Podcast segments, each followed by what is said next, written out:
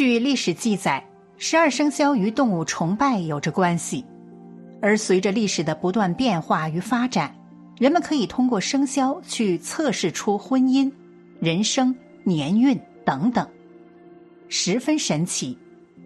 不过，令人感到奇怪的是，十二生肖每一个都缺少点什么，这是为什么呢？一，十二生肖各有一缺。有一套说法叫“鼠无脑，牛无牙，虎无睛，兔无唇，龙无阴，蛇无足，马无胆，羊无精，猴无腮，鸡无肾，狗无胃，猪无寿。为什么这么讲呢？分别来看。第一，鼠无脑。大师说，因为老鼠晚上要出动。外面有猫，但是爪子一撂就忘了，这个时候就会被猫逮住，所以鼠无脑。第二，牛无牙，牛有齿无牙，怎么讲呢？前面的门牙叫牙，后面的大牙叫齿。牛没牙，上颚骨全是肉包，没上牙。草嚼不烂怎么办呢？牛是反刍动物，胃分成四部分呢，吃完了慢慢再倒嚼一次。第三，虎无精，老虎没脖子，常言说，老虎不吃回头食嘛，老虎要回头得整个身子一块儿转。第四，兔无唇，兔子是三瓣嘴。没有上嘴唇。第五，龙无耳，这个来源于龙。第六，蛇无足，画蛇添足，形容多此一举。第七，马无趾，牛羊猪的蹄子都是两半的，唯独这马蹄子不分瓣是整个的。在动物学分科上，马属于。其题目：马无趾。第八，羊无神，羊眼无神，羊的眼珠不会动，常言说死羊眼。第九，猴无腮，常言说尖嘴猴腮，猴子的腮帮上没有肉。第十，鸡无肾，鸡是拉屎不撒尿。因此没有肾。第十一，狗无味，这狗鼻子最灵，能闻，可舌头尝不出滋味来，所以不管是脏的、臭的，都尝不出来。第十二，猪无寿，这个意思就是说，猪没有寿命，活不久，因为人类每年都会宰杀猪，因此。综上所述，就是十二生肖各有一缺的说法。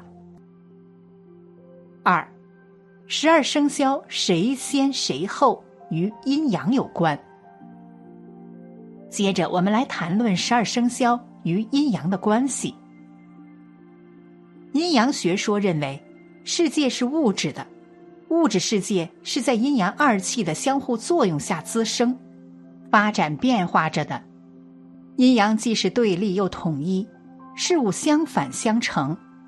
这种对立的统一、相反相成，既是事物存在的状态，又是事物发展变化的内在动力。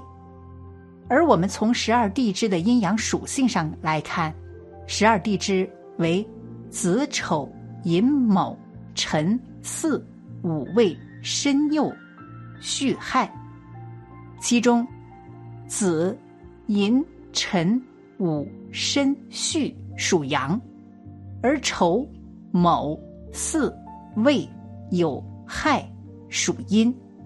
也就是说，在十二地支中，阴阳属性是相互交叉排列的，即从子开始，前一个属阳，后一个便属阴，接着再属阳，如此依次交错排列。由此可见，生肖鼠、生肖虎、生肖龙、生肖马、生肖猴、生肖狗的阴阳属性为阳，而生肖牛、生肖兔、生肖蛇、生肖羊、生肖鸡及生肖猪的阴阳属性为阴。另外，仔细观察会发现，十二生肖动物指数是按鸡偶排列的，鸡为阴，偶为阳，鸡偶相间。阴阳平衡，属犊是前足四，后足五；牛四指，虎五指，兔四指，龙五指，蛇五指。蛇分两叉，马一指，羊四指，猴五指，鸡四指，狗五指，猪四指。不只是指数按阴阳，每种动物性格特性也遵循阴阳搭配。比如鼠之后就是牛，鼠代表智慧，牛代表勤劳，两者一定要紧密的结合在一起。如果只有智慧不勤劳，就变成了小聪明；光是勤劳不动脑筋，就变成了愚蠢。所以两者一定要结合。老虎和兔子，老虎代表勇猛，兔子代表谨慎，两者一定要紧密的结合在一起，才能做到所谓的大胆心细。如果勇猛离开了谨慎，就变成了鲁莽；而一味的谨慎就变成了胆怯。这一组也很重要，所以放在第二位。龙和蛇，龙代表刚猛。蛇代表柔韧，所谓刚者易折，太刚了容易折断；过柔易弱，太弱了就容易失去主见。所以刚柔并济是我们历代的祖训。马和羊，马代表一往无前，向目标奋进；羊代表团结和睦，因此两者结合工作。会更有效率，而且争吵相对来说也是比较少的。猴子和鸡，猴子代表灵活，鸡定时打鸣，代表恒定。灵活和恒定一定要紧紧结合起来。如果你光灵活没有恒定，再好的政策最后也得不到收获。但如果说你光是恒定，一滩死水。一块铁板，那也是不行的。只有他们之间非常圆融的结合，一方面具有稳定性，保持整体的和谐和秩序；另一方面又能不断变通的前进。狗和猪，狗是代表忠诚，猪是代表随和。一个人如果太忠诚，不懂得随和，就会排斥他人；而反过来。一个人太随和，没有忠诚，这个人就失去原则。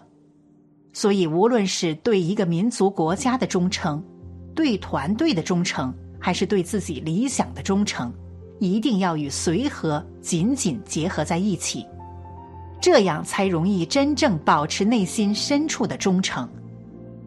可见，十二生肖充分的体现了老祖宗对于人生的智慧。展示了阴阳互补、五行相相生的理论。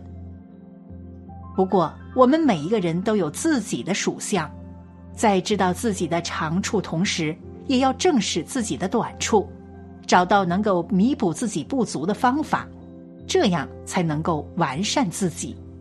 以下就是大师总结的方法：三、如何弥补自己不足的方法。其一。虔诚与信心，信仰只有相信了，才能向上仰望。虔诚的信仰是你生命之中的光，朝着光的方向升起信心，去实现仰望的梦想。华严经中说：“信为道源，功德母，增长一切诸善根。”信是决定我们能否从佛法中得到利益的根本与关键条件。佛法是世间上最究竟圆满的智慧，能断一切苦，得究竟乐。历史上的高僧大德、王公庶民，皆从佛法的信心中得到了种种利益。众生皆以因缘而得度，因缘者即是净信。若半信半疑，抱着有病乱投医的试试看的态度，多半会出现抱怨佛法不灵验的结果。世人说：“心诚则灵，诚即是虔诚与信心。”其二，努力反省，改过迁善。事出必有因，就如同人会生病一样，一样是坏习惯的长期积累才导致疾病的出现。人生的障碍与痛苦，也是因为自己在身、口、意方面的恶习、言习累积而成。